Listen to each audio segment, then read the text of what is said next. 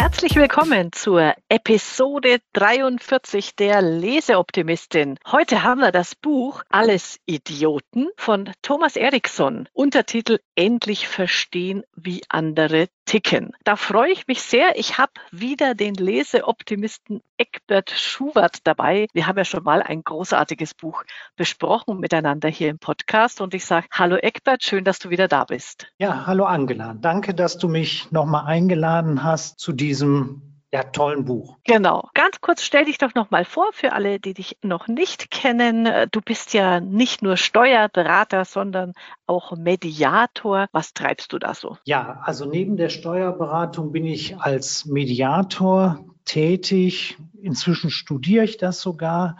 Und ähm, ja, Mediation hat sehr, sehr viel eben auch mit Persönlichkeiten zu tun, mit unterschiedlichen Menschen, die alle für sich richtig und vor allen Dingen wertvolle Menschen sind. Und äh, das ist eben das Spannende daran, gerade in diesem Buch, das wird auch noch mal so ein kleines bisschen, auch wenn es sehr, sehr viel humoristisch und lustig ist, das schon mal vorweggenommen mit den ganzen Geschichten, die dort so zum Besten gegeben werden. Aber es hat eben auch eine Grundlage, was so Beziehungen von Menschen anbelangt. Da kommen wir aber dann später zu. Also lass uns einfach mit diesem lustigen, tollen Buch beginnen. Ja, genau. Also ich habe mich ja äh, sehr amüsiert, wie du auch schon sagst. Ich oder wir, du, du ja genauso beschäftigen uns ja schon lange mit diesen Persönlichkeitstypen. Und da gibt es ja Modelle wie Sand an Meer, na ganz so viele nicht, aber mehrere. Äh, er bezieht sich ja auf das äh, DISC, auf DISG-Modell. Das erklären wir auch gleich nochmal.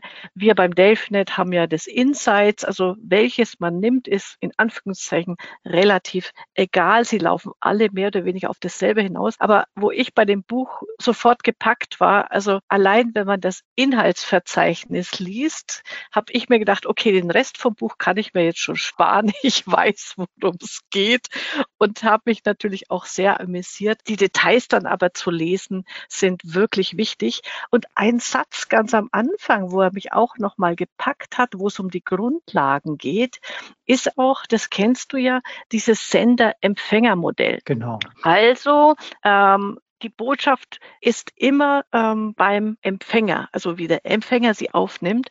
Und da möchte ich den einen Satz vorlesen, weil der erklärt dann so viel aus dem ganzen Buch.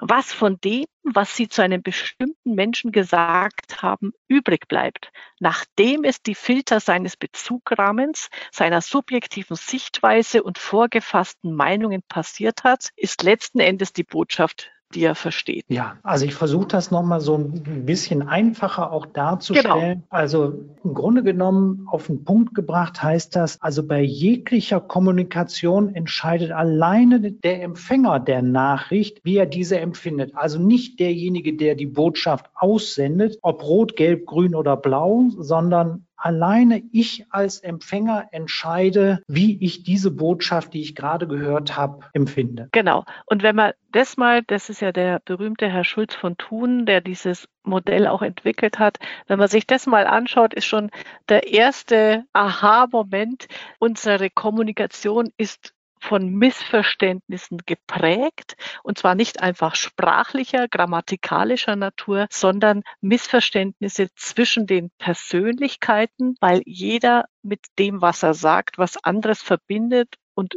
wie es beim anderen wieder ankommt. Und das ist mal, glaube ich, ein wichtiger Grundsatz, den wir verstehen müssen, wenn wir mit anderen zusammen sind. Ja, also nicht nur das Sprechen, Angela, da kommen wir ja später wahrscheinlich auch noch zu, mhm. sondern auch das Nonverbale. Also alleine, wie nahe ich einem Menschen tatsächlich komme, wie ich ihm die Hand gebe, die Lautstärke der Stimme etc. Also dieses Nonverbale, auch das hat riesige Auswirkungen darauf, wie ich als Empfänger dieser ganzen Botschaften eine Nachricht tatsächlich empfinde. Mhm, genau. So, und dann gehen wir doch mal ins Modell hinein und kleine Vorwarnung vorweg, wenn, wenn ihr das Buch lest und können wir eigentlich jedem ans Herz lesen, legen, auch wenn ihr euch schon mit der Farblehre der Persönlichkeiten auseinandersetzt. Er ähm, beschreibt im Buch die vier Haupttypen. Also es ist sehr, sehr, sage ich mal, überspitzt dargestellt. In Wahrheit sagt er zwar immer wieder, aber es klingt dann halt nicht immer durch. In Wahrheit sind wir Menschen nicht nur ein genauer Typ von diesen Vieren, sondern immer eine Mischung eine Mischung von allem.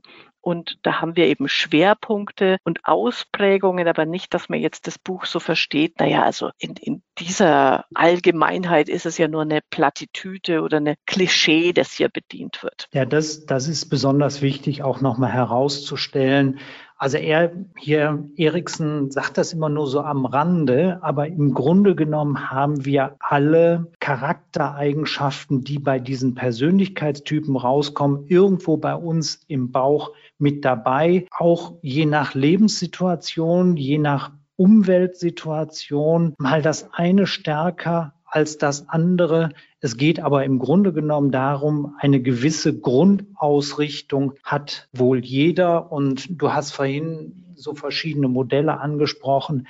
Das kann man eben auch durch Persönlichkeitstests ähm, herausfinden, in welchem Sektor man halt ein bisschen stärker unterwegs ist und den anderen, den man so ein bisschen vielleicht vernachlässigt hat. Mhm, genau. Also in die Showno Shownotes, in die Shownotes packe ich auf alle Fälle so Links für solche Persönlichkeitstests, wenn man sich selber dann einschätzen will, wo man ist. Aber ich glaube, wenn wir jetzt die einzelnen Typen mal beschreiben, kann sich gedanklich jeder zuordnen, wo er oder sie sich wiederfindet. Und wir verraten auch gleich, welche Typen wir sind. Nicht, dass einer nicht mehr zuhört. Ja, ja genau, das machen wir erst ganz zum Schluss. Dann halten wir die Spannung hoch. Ja, also, ähm, die stellt euch das als Matrix vor, so ist es auch im Buch, so kann man das als Grafik sehen. Wir haben einmal eine Ausprägung nach oben, die heißt aufgaben- und sachorientiert und eine Ausprägung nach unten, das ist die Beziehungsorientierung. Dann haben wir die Ausprägung nach rechts. Das ist äh, extrovertiert, aktiv, zukunftsgerichtet. Und wir haben die Ausrichtung nach links. Das ist passiv, introvertiert und eher gegenwartsgerichtet. Und in diesen vier Feldern bewegen sich jetzt die vier Persönlichkeitstypen. Das ist, ich muss es jetzt im Geiste vor mir haben. Das ist dann rechts oben rot und der steht D für dominant. Links unten ist gelb, das steht ja. für inspirierend. Links oben ist äh, blau, das steht für gewissenhaft und äh, link, links unten ist äh, grün für stabil und stetig. Habe ich es richtig wiedergegeben? Genau. Also so im Uhrzeigersinn, also oben rechts rot, gelb, grün und blau. Das sind die vier verschiedenen Persönlichkeitstypen. Und vielleicht, du hast das vorhin so ein bisschen erwähnt. Ich will mal die, die Längs- und die Querachse auch noch mal so ein mhm. bisschen reiben. Also wenn wir oben die ähm, Achse sehen, Aufgaben- und sachorientiert, was du vorhin gesagt hast, dann finden wir in diesen Sektoren einmal den roten und auch den blauen Charakter wiedergegeben. Und auf der unteren Achse, unteren Querachse die Ziehungsorientierung, nämlich den gelben und die grüne Persönlichkeit. Und dann auf der rechten Achse extrovertiert aktiv vorantreibend. Da sind ebenfalls die roten und die gelben angesiedelt und bei den eher introvertierten, passiv verhaltenen Menschen oder zurückhaltenden Menschen die blauen und die grünen Persönlichkeiten. Das hat vielleicht auch so ein bisschen damit zu tun, da kommen wir später zu, wer passt eigentlich ganz gut mhm. zu welcher anderen Persönlichkeit. Mhm, genau. Und auch noch ein wichtiger Punkt, er sagt das natürlich auch im Buch, damit ist keine Wertung verbunden im Sinne von, der eine ist besser als der andere oder der eine ist schlecht und der andere ist gut oder dieses, diese Farbe ist die wünschenswerte, sondern jeder Charakter, jeder Mensch natürlich ist auf seine Art und Weise wertvoll. Er hat halt bestimmte Eigenschaften, die im positiven Sinne wirken, aber wenn sie überspitzt werden oder von anderen Persönlichkeiten betrachtet werden natürlich auch mal negativ wirken können. Und das ist die große Kunst und das finde ich das Spannende an dem Modell oder überhaupt an diesen Modellen, äh, bei der Selbstreflexion mal zu verstehen, wie wirke ich auf andere und will ich so wirken? Also das ist für mich immer so ein ganz wichtiger Punkt. Mhm. Vielleicht auch nochmal, dass das eben kein Modell ist, was jetzt erst in, ich sag mal, im letzten Jahrhundert vielleicht entwickelt mhm. wurde, sondern diese Persönlichkeitstypen oder Temperamente, die hat sogar Hippokrates schon äh, von sich gegeben und da hat er eben auch den roten als Choleriker bezeichnet, den gelben, ähm, jetzt musst du mir nochmal auf die Sprünge helfen oder ich muss ihn. Sanguiniker, das ist das Sanguinik. Genau.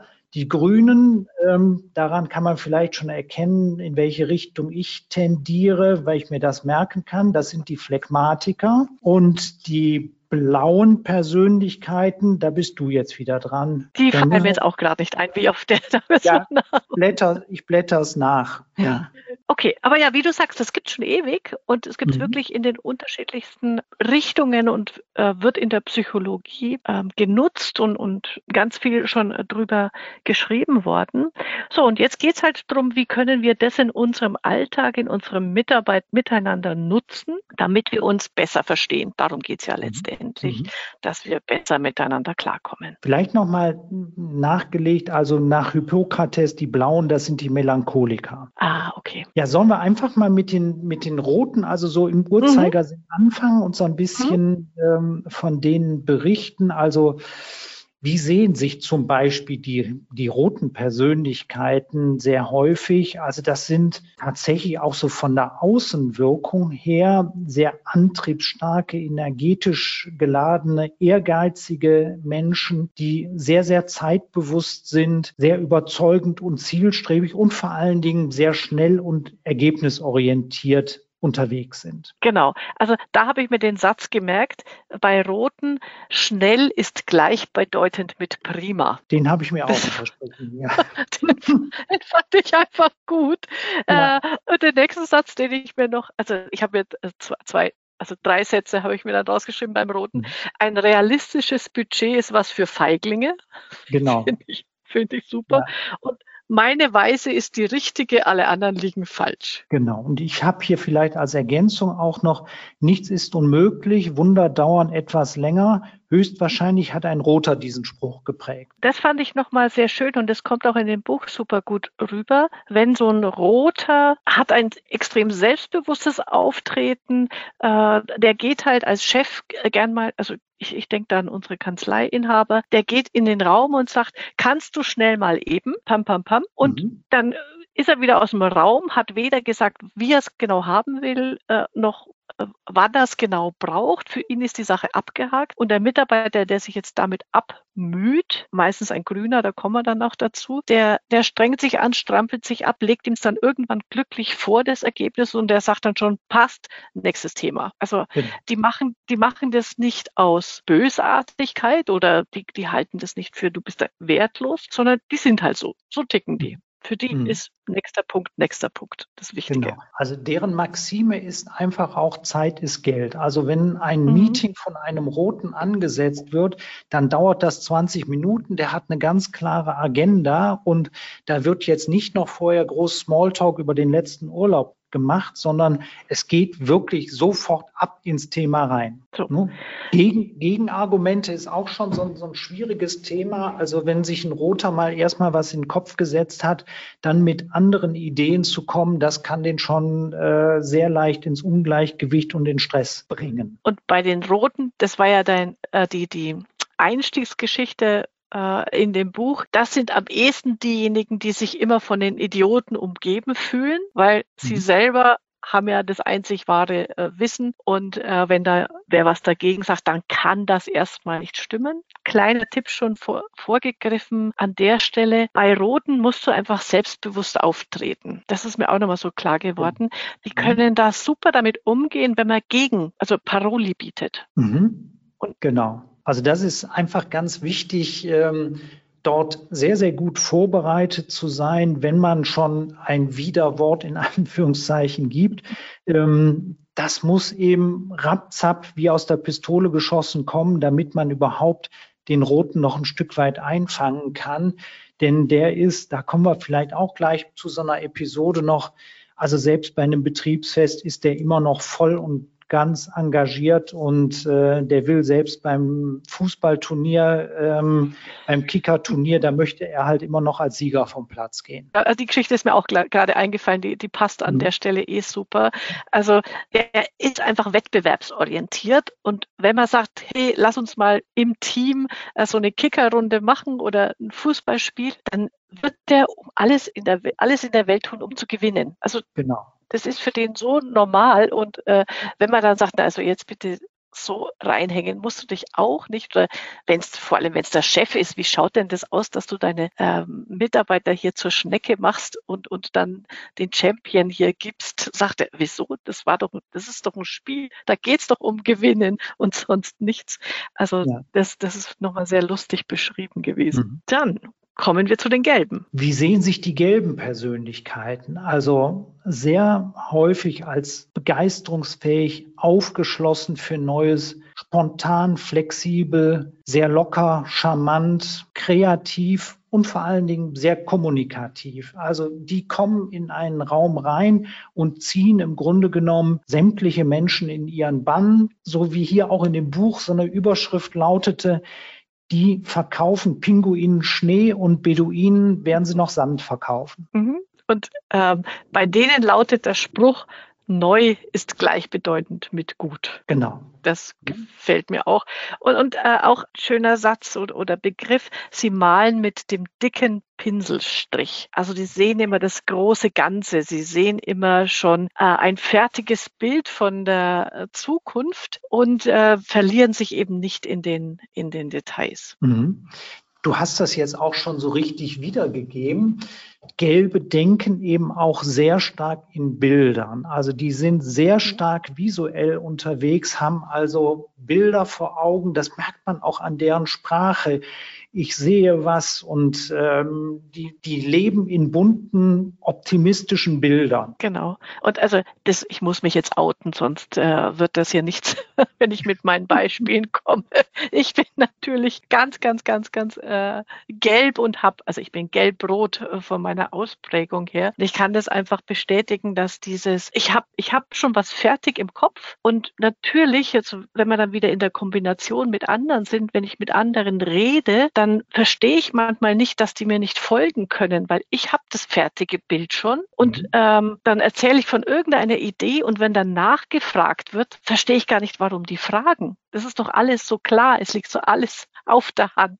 Und das ist schon mal mhm. eine der ersten Schwierigkeiten in der Kommunikation, in dem Miteinander der verschiedenen Typen, dass wir lernen müssen, uns auf das Tempo oder die Art zu denken der anderen einzustellen. Und das ist eine der großen Herausforderungen für mich, äh, gebe ich an der Stelle zu, dass ich das wirklich bewusst lerne, mich da auf die andere anderen Farben einzustellen. Man kann vielleicht an der Stelle auch schon mal sagen, so die große Gemeinsamkeit zwischen den roten und den gelben ist eben auch, dass sie sehr schnell Entscheidungen treffen können. Ähm, vielleicht in der Umsetzung her sind sie ein bisschen unterschiedlich unterwegs, aber Entscheidungen, das ist ein großes Merkmal der gelben und der roten Persönlichkeiten. Die können einfach unheimlich schnell entscheiden. Genau, weil die brauchen keine De Details und sind eher eben risikofreudiger. Und genau. insofern kann ich auch immer sagen, auch die großen Dinge entscheiden wir immer total schnell und dann wundern sich die Leute immer, wie was, wollen sie nicht noch drei Tage nachdenken und drüber schlafen und jenes oder noch ein Angebot einholen und wir immer, nee, bloß nicht. Genau. Ich, genau. Will, ich will durch sein mit dem Thema. Ja. Wobei die Unterscheidung ist, der Gelbe, der lässt sich nochmal vielleicht inspirieren vom äh, Autoverkäufer, um mal in dieser Welt zu sein, vielleicht mhm. doch noch eine andere Farbe zu wählen oder andere Sitze, während der Rote mit einer ganz klaren Entscheidung in so ein Autohaus mhm. kommt und sagt, ich will den Wagen und da hat auch ein Verkäufer keine Chance mehr, den in irgendeiner Art und Weise zu überzeugen. Mhm. Er kann ihn, er kann ihn höchstens wieder ent äh, Zeugen im Sinne von, wenn er sich falsch verhält, der Autoverkäufer, dann geht der Rote raus und kauft beim nächsten Auto aus. Sehr ja, gut. Komm, kommen wir zu den mhm. Grünen. Mhm. Ähm, ja, bist du einverstanden? Ja, gerne. Ja? Also mhm. die grünen Persönlichkeiten, das sind also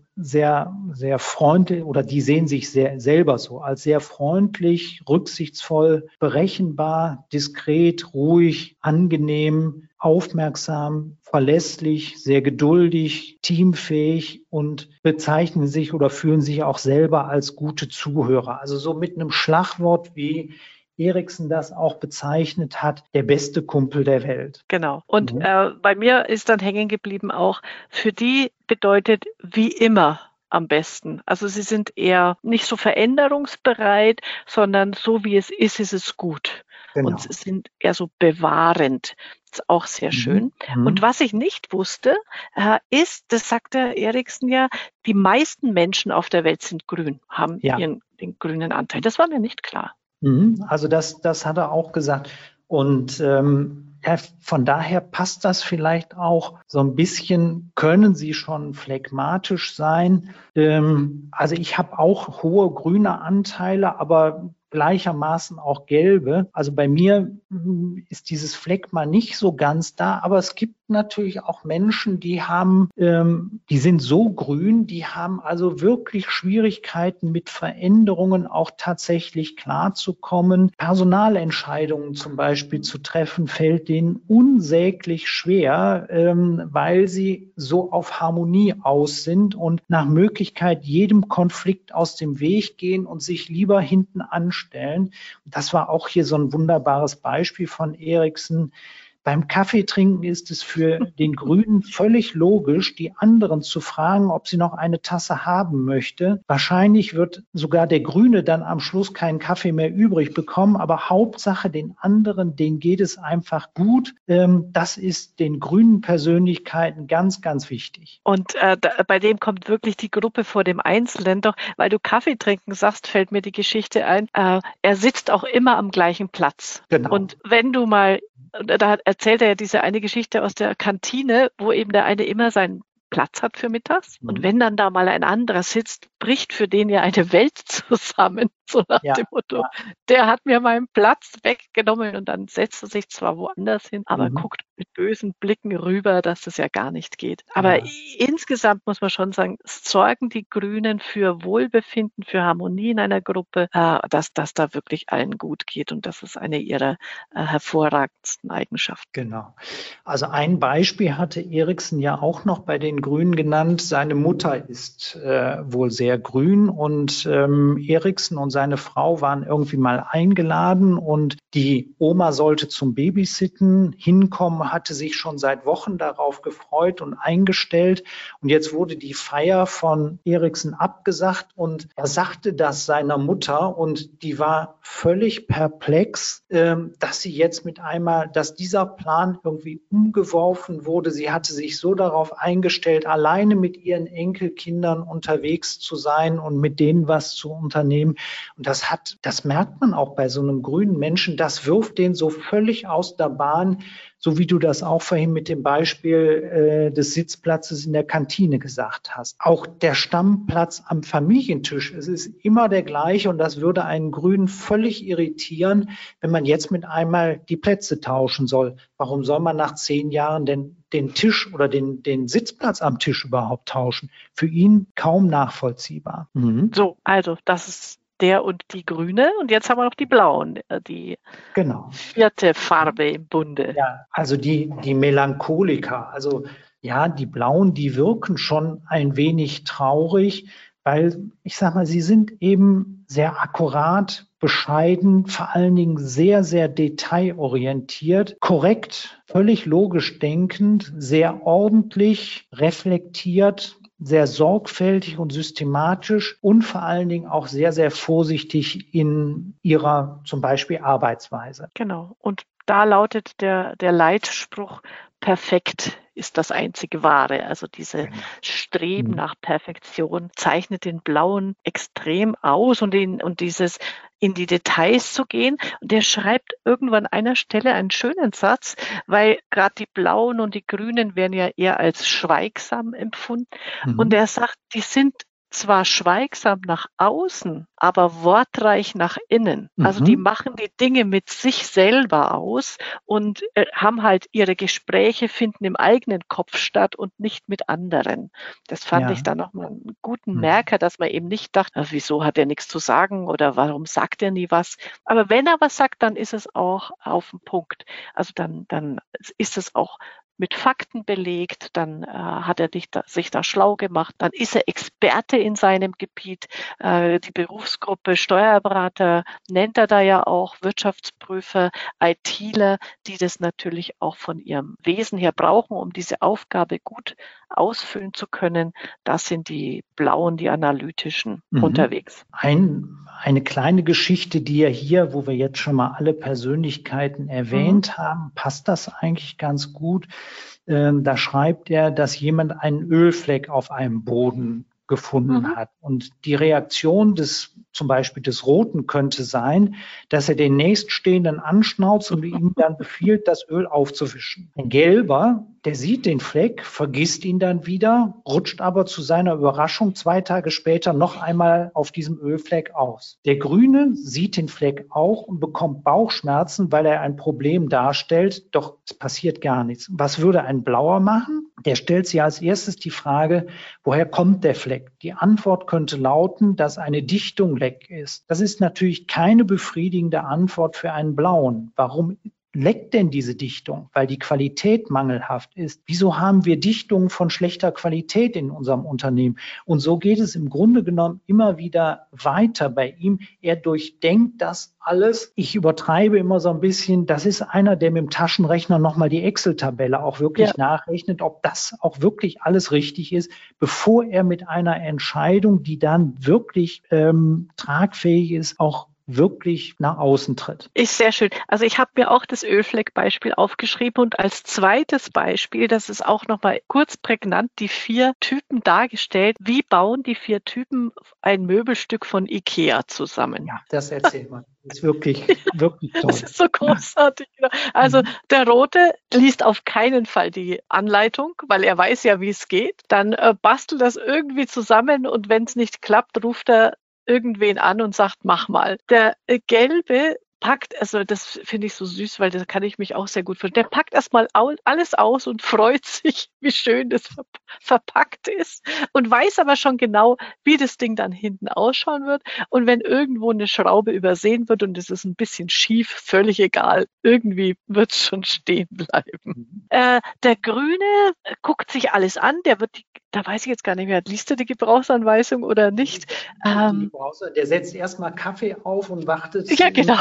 erstmal darauf ab, äh, wartet erstmal ab. Also der wird noch gar nicht so richtig in Erscheinung treten. Vielleicht ruft er noch irgendwie ein Freund an, der ihm hilft, aber dass es eben über die Beziehung hinkommt.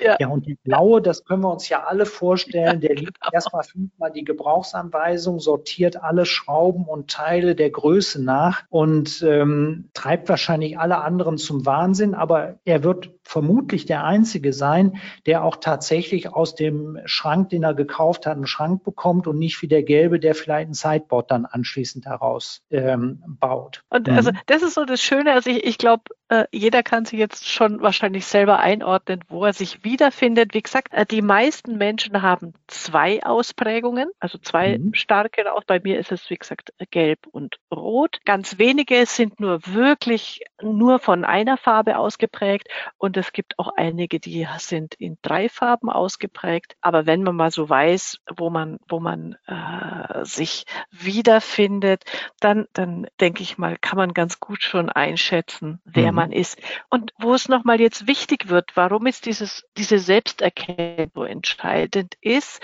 zu erkennen, wenn ich mit wem anderen aus einer anderen Farbwelt zu tun habe, wie ich auf den wirke und wie ich besser mit dem umgehen kann. Also willst du jetzt erstmal drüber sprechen, wie ich mich so zum Beispiel an rotes Verhalten am besten anpasse? Genau. Am besten kann ich mich natürlich äh, an ein rotes Verhalten anpassen, indem ich nach Möglichkeit noch schneller bin, als so ein roter Mensch überhaupt äh, denken kann. Also das sind, das sind solche Dinge auch in der Kommunikation, wie ich vorhin schon gesagt habe. Also mit einem roten Roten äh, erstmal Smalltalk zu machen und vom Urlaub zu erzählen und versuchen, eine Beziehung aufzubauen, da hat der Mensch überhaupt keine Zeit zu. Der Rote, der lebt in der Gegenwart, alles geschieht hier und jetzt und da ist keine Zeit, noch über, äh, über die heute scheinende Sonne zu reden. Gilt ja für die Blauen genauso. Also da sind wir auf dieser Sachebene, genau. dass da im äh, Smalltalk nicht so gern gesehen wird, im Unterschied zu den Gelben und Grünen.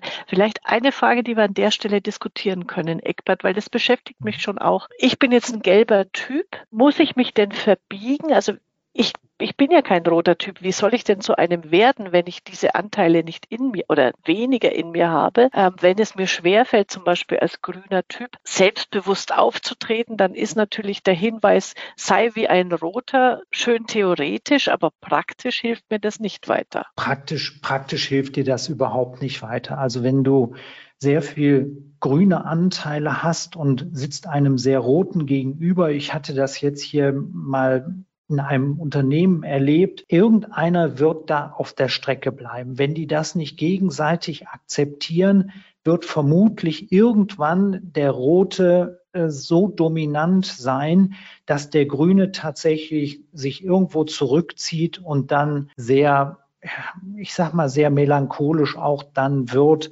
und phlegmatisch wird, sich eher zurückzieht. Also gerade in diesen konträren Sektoren, wenn du das jetzt gemeint hast, also mhm, in dieser ja. Achse Rot und Grün, das wird einfach Schwierigkeiten geben und man muss sich auch darüber im Klaren sein, wenn man das erkennt, solche Spielregeln eben auch anzuwenden, dass ich zum Beispiel als Grüner mit einem Roten auch klarkomme. Also nicht gekünstelt reden, möglichst schnell auf den Punkt kommen, eine Agenda haben.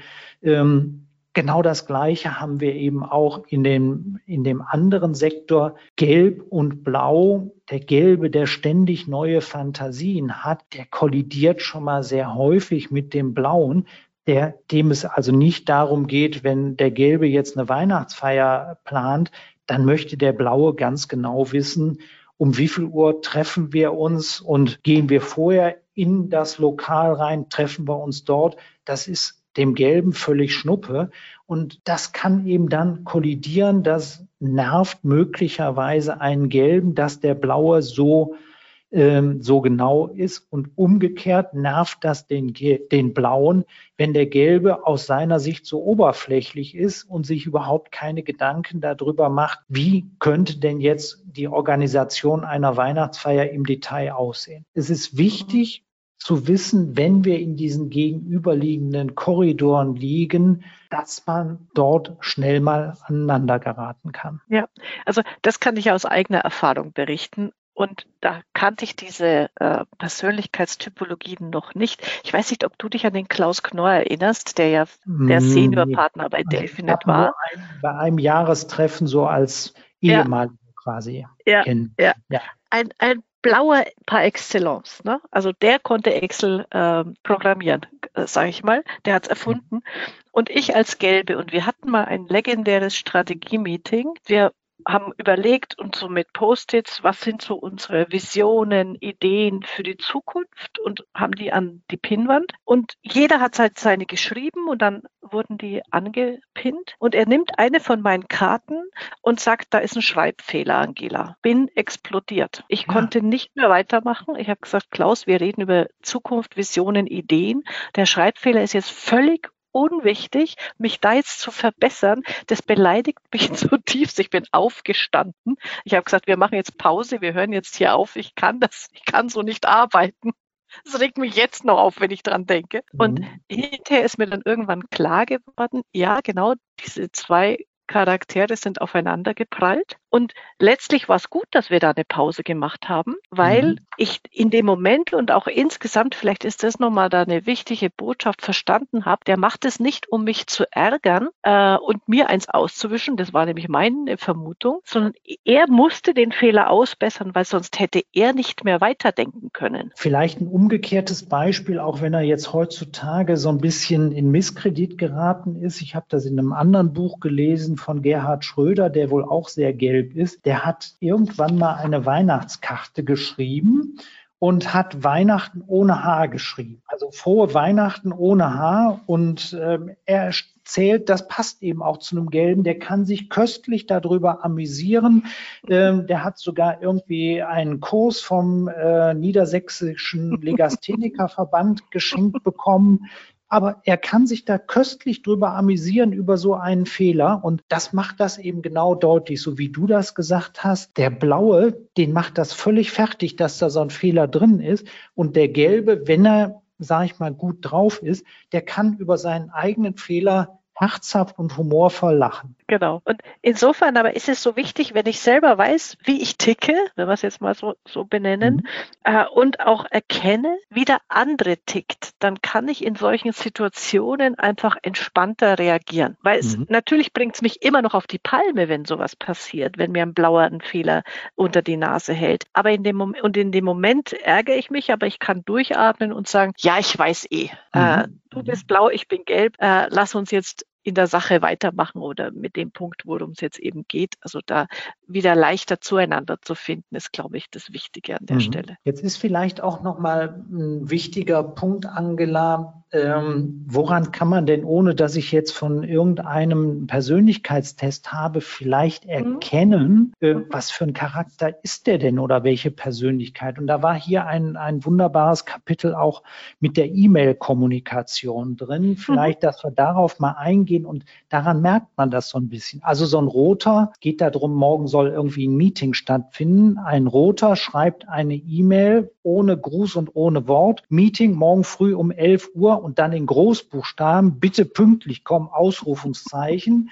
und dann noch sein Namenskürzel drunter. Ein ja. gelber Mensch, der schreibt dann, hallo, wie geht's? Warst du gestern Abend beim Fußballspiel? Ich habe gesehen, dass Lasse auch da war. Er hat seinen Kaffee über sich gekippt und sich von oben bis unten bekleckert. Ich habe mich vor Lachen fast nicht mehr eingekriegt. Schau dir das Bild an, das ich auf Facebook hochgeladen habe. Übrigens dachte ich, wir können uns morgen vor dem Mittagessen zusammensetzen und über diesen Kunden reden, wenn dir das passt. Ist 11 Uhr für dich okay? Und dann Nachgang, ach, im Übrigen habe ich noch äh, vergessen, das Foto dran zu hängen. Das war so dieser gelbe. Der grüne, der schreibt dann, grüß dich, Ziana wird sie hier genannt. Ich wollte dich nur kurz an das Meeting morgen um 11 Uhr erinnern. Ich hoffe, das passt dir immer noch. Ich werde äh, für ein gutes, ich werde für etwas Gutes zu unserem Kaffee sorgen. Ich bringe Hefegebäck von zu Hause mit. Such dir etwas Leckeres aus. Mit freundlichen Grüßen, Christian. So, und der blaue, wie würde der jetzt schreiben? Betrifft erstmal Meeting. Guten Morgen, Christian, Christina also keine Abkürzung, sondern den vollen Namen. Ich würde es begrüßen, wenn du dich vor dem morgigen Meeting mit unserem Kunden mit der erforderlichen Hintergrundinformation vertraut machen könntest, die die Basis für die bereits getroffene Grundsatzentscheidung in diesem Thema ist. Ich füge drei Dokumente zum Thema an. Beste Grüße, Christian Jonsen mit Telefonnummer und allem. Und dann wird auch in den Anlagen ganz genau nochmal aufgeschrieben, was er denn beifügt. Also wir kennen das ja alle, solche E-Mail-Kommunikation. Kommunikation. Und das ist so, eine, so ein gewisser Leitfaden vielleicht auch zu erkennen, um was für eine Persönlichkeit habe, äh, mit welcher Persönlichkeit habe ich es hier zu tun. Mhm, genau. Und da ist mir auch nochmal klar geworden, ich finde dieses Beispiel mit den Mails nämlich sensationell. Wenn ich ein Mail von dem Roten bekomme, also von so einem, so extremen Roten, und da steht ohne Anrede, ohne Gruß, ne, einfach nur, also ich schreibe hin, äh, Terminvereinbarung und alles ist happy, happy, äh, liebe Grüße, und dann kommt zurück, passt. Mhm. Also ohne Dank, danke Angela oder irgendwie, also mein Name steht nicht mal dabei, da bin ich immer schockiert. Also ja. wirklich, ich bin ja. jedes Mal schockiert, wie man so mhm. Knapp mit Worten sein kann. Das ja. Aber das ist, bieten ja auch solche Programme, solche ähm, Chat-Funktionen, sei es über Teams oder LinkedIn, da sind ja so passend schon solche Textbausteine hinterlegt. Ich tue mich da auch wahnsinnig schwer mit, die zu verwenden, weil ich eben so grün bin. Also ich antworte dann auch immer noch nett darauf. Das ist mir einfach irgendwo wichtig. Aber so ein roter, der sagt eben mhm. passt oder kommt vielleicht noch Daumen hoch und das ist für den vollkommen in Ordnung. Oh mein Gott, ich sehe schon, wir sind äh, die drei, bei der Dreiviertelstunde. Äh, aber zwei, zwei Sachen, die finde ich, die sind ja. nochmal wichtig äh, an der Stelle, weil äh, um, um auch nochmal die Typen zu verstehen, bringt er ja einmal, wie verhalten die sich bei Stress und was für ein Temperament haben die. Und das mhm. fand ich nochmal sehr, also auch für mich erhellend, weil ich das so noch nicht in der Deutlichkeit mir klar gemacht hatte. Also einmal beim Stressverhalten, mhm. auch das ist, dass man merkt, ähm, der andere ist jetzt nicht im Normalbetrieb, sondern wenn er sich so verhält, dann wird quasi sein, seine Charaktereigenschaften nochmal überspitzt, äh, kommt bei ihm raus. Das mhm. heißt zum Beispiel äh, bei Rot, der wirkt dann sehr resolut und aggressiv. Und wenn er wütend wird, dann wirkt es auf uns wütend, also jetzt vom Temperament her, aber er sagt, wie wütend ich bin auch nicht wütend. Genau. Ganz das normal. War, das war auch so wunderbar nochmal beschrieben. Ich merke schon, wir reden viel zu viel. Ähm, also wenn man seinen Wutausbruch, wenn er den so wahrnimmt, dann ist das für ihn gerade mal so ein kleines Schnapsglas, was umfällt mit Wasser. Mhm. Äh, mehr empfindet er gar nicht, dass er so als Schaden angerichtet hat. Und ähm, bei dem Gelben, das war eben auch, wenn er in Stress gerät, ähm, da, das ist gerade mal so ein Milchglas, was umfällt, so in dieser Größenordnung, den Schaden, den er dann vielleicht ähm, anfängt. Und ähm, das ist bei den beiden anderen Charakteren dann eher schon äh, mehrere Liter Fässer Bier, die da an Schaden angerichtet werden. Also wenn so ein Grüner mal so richtig in Wallung und in Stress gerät, dann ist aber auch letztendlich Hopfen und Malz tatsächlich verloren und er schlägt dann irgendwie um sich und hinterlässt leider Gottes dann auch verbrannte Erde. Und bevor er allerdings dann, wie, wie es ja so schön heißt, das Fass, bevor es fast zum Überlaufen geht, zieht er sich zurück. Das ist, genau. glaube ich, das Schwierige jetzt wenn man mit grünen Typen zu tun hat, dass die einfach schwer das ausdrücken, dass die, dass sie schwer tun, einfach zu sagen, du, das passt mir jetzt nicht. Genau. Das ist nicht in Ordnung, weil sie halt so sehr auf die Harmonie achten. Also die gehen dann eher ins Bett und ziehen die Bettdecke über sich und äh, verkriechen sich, ehe sie irgendeinen Konflikt eingehen. Also die werden auch häufig als konfliktscheu bezeichnet. Und der blaue, das fand ich interessant. Das war mir gar nicht so bewusst, aber es stimmt irgendwie. Der hat ein Fass mit einem Zapfhahn, mit einem Ablass. Genau. Das heißt, der sammelt zwar auch ordentlich an, aber er kann immer so kleine Ärgernisse auch ähm, ablassen, dass es erst gar nicht zum Überlaufen kommt. Ja, also ich merke schon, Angela, wir könnten noch viel, viel länger äh, reden, aber genau. es ist ein, ein wunderbares Buch. Also mich hat dieser Titel äh, auch einfach fixiert, wie ich das mal das erste Mal so gelesen habe, alles Idioten und ich kann es wirklich jeder Führungskraft auch nur ans Herz legen, das einfach mal zu lesen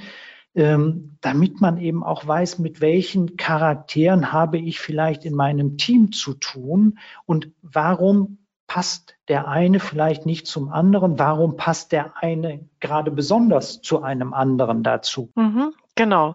Und da ist nochmal, sagt er an irgendeiner Stelle, ein Team setzt sich immer am besten aus allen vier Charakteren zusammen, mhm. weil, das kann man ja super gut erklären, wenn, äh, wenn nur Rote ähm, in einem Raum sind, dann wird's laut und heftig und es wird eher darum gestritten, wer die beste Idee hat. Wenn nur Gelbe in einem Raum sind, dann wird's lustig und mhm. sehr visionär, aber es wird nie was passieren. Mhm. Wenn's, wenn nur Grüne in einem Raum sind, dann werden die wunderbar Kaffee trinken und es schön haben, aber auch da wird nichts passieren. Genau. Und, und bei den Blauen ähm, wird es still sein und jeder mhm. liest wahrscheinlich die Gebrauchsanleitung für irgendwas. Genau. Nur mit allen Vieren geht dann auch wirklich was voran und wir brauchen auch alle vier. Also das ist auch nochmal das Wichtige, dass man, also das habe ich für mich gelernt an der Stelle, dass ich als Gelbe den blauen äh, Konterpart brauche, weil die gucken halt nochmal genauer hin und entdecken dann meine Schreibfehler oder was auch immer und mhm. gucken auf die Details,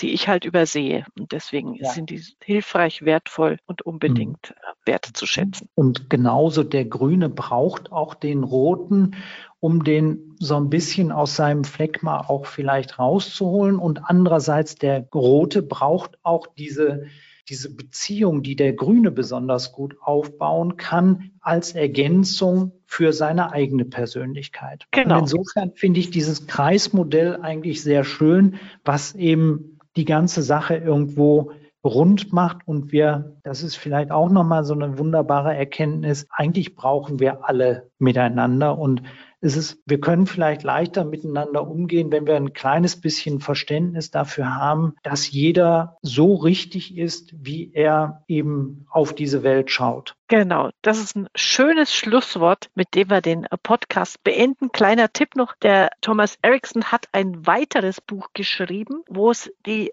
vier Typen in der äh, Arbeitswelt nochmal genauer beleuchtet. Das gibt's aber nur auf Englisch im Moment. Surrounded by Bad Bosses and Lazy Employees. Das habe ich noch nicht ganz gelesen, schon ein bisschen reingelesen.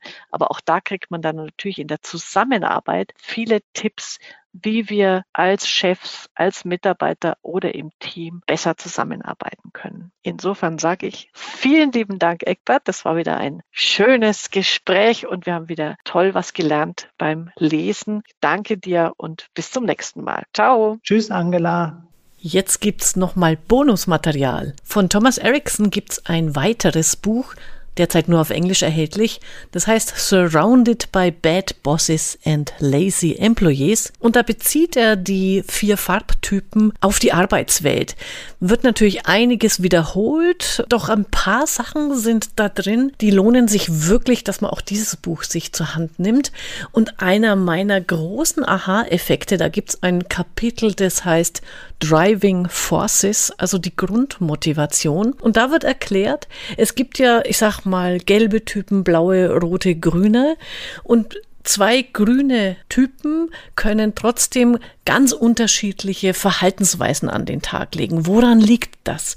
Und das hat sehr viel damit zu tun, dass Menschen von unterschiedlichen Motivationen geprägt werden und äh, andere persönliche Treiber haben. Also wer Simon Sinek äh, kennt, äh, Start with Why, dann können wir auch unser eigenes, unser persönliches Warum mal hinterfragen und überlegen, was bedeutet es für das Miteinander und unsere eigenen Prioritäten. Und Thomas berichtet hier von Eduard Spranger, ich selber habe von dem vorher auch noch nie gehört, der auch diese Grundmotivationen im Arbeitsleben erforscht hat und er sagt, es gibt sechs Motivationen, sechs Treiber, die Leidenschaften hervorrufen. Ich mag sie einfach mal kurz darstellen und dann nochmal an Beispielen, was das bedeutet. Also es gibt den äh, Theoretiker, der hat die Leidenschaft für Wissen und Wahrheit. Es gibt den, ach, ich weiß gar nicht, wie man es übersetzt, Utilitarian, den nützlichen, also der das Nützliche sucht und will. Es gibt den Ästheten, der die Leidenschaft für Balance und Harmonie pflegt. Es gibt den Sozialen, die Leidenschaft, anderen zu helfen. Den Individualisten, das ist der mit der Leidenschaft für persönlichen Erfolg und den Traditionalisten, der hat die Leidenschaft für die eigene Sichtweise über die Bedeutung des Lebens. Und das ist ganz witzig. Zum Beispiel, wie wirkt sich das jetzt aus? Ein typischer Blauer, der vom, vom Verhalten her äh, blau geprägt ist, der aber als Grundmotivation der Ästhet ist. Dann kann es sein, dass der die tollsten Excel-Tabellen macht und zusätzlich diese Tabelle auch noch schön haben will. Also der will, dass es sich gut anfühlt. Eine Eigenschaft, die man im Blauen sonst gar nicht ähm, zutraut. Oder ein Gelber, so wie ich es bin, und das trifft tatsächlich auf mich. Ich bin geprägt von Wissen und Wahrheit. Also ich will immer zu lernen und mich weiterentwickeln können. Ähm, und ich werde zum Beispiel diese Leidenschaft anders ausleben. Ich bin eher visuell, ich schaue mir äh, Filme an, äh, ich rede mit anderen drüber, äh, bekomme Wissen durch, durch das Miteinander. Und wenn ein Blauer geprägt ist von dieser Leidenschaft für Wissen und Wahrheit, der wird sich hunderte von Büchern zu einem Thema holen. Der wird ins Detail gehen und sich damit weiterentwickeln. Also das ist gemeint, dass wir hier unterschiedliche, also gleiche Typen, also gleiches Verhalten äh, an den Tag legen, je nachdem, was für ein, ein Farbtyp wir sind. Aber wenn wir unterschiedliche Motivationen haben, dann prägt sich das anders aus. Dann unterscheiden wir uns eben auch von voneinander wieder. Ich finde es ein schönes, ein spannendes Kapitel. Also allein deswegen lege ich euch das ans Herz. Schaut euch das mal an. Da kriegt man einige Aha-Erlebnisse extra. Das war's für heute. Das nächste Buch steht schon im Regal. Auf Wiederhören bei der Leseoptimistin.